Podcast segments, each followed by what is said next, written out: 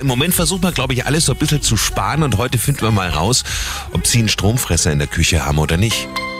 Der Samstags Lifehack mit Simon. Es geht um Ihren Kühlschrank. Wenn die Dichtung porös ist, dann saugt er verdammt viel Energie und frisst Strom. Und mit dem Taschenlampentrick finden Sie heraus, ob die Dichtung in Ordnung ist. Einfach Taschenlampe einschalten, in den Kühlschrank legen, Tür zu machen, sodass das Licht im Kühlschrank aus ist und strahlt jetzt das Licht der Taschenlampe aus dem Kühlschrank nach draußen. Dann tauschen Sie die Dichtung am besten aus, weil das spart Strom. Simon Samstags Lifehack. Jede Woche gibt es neun.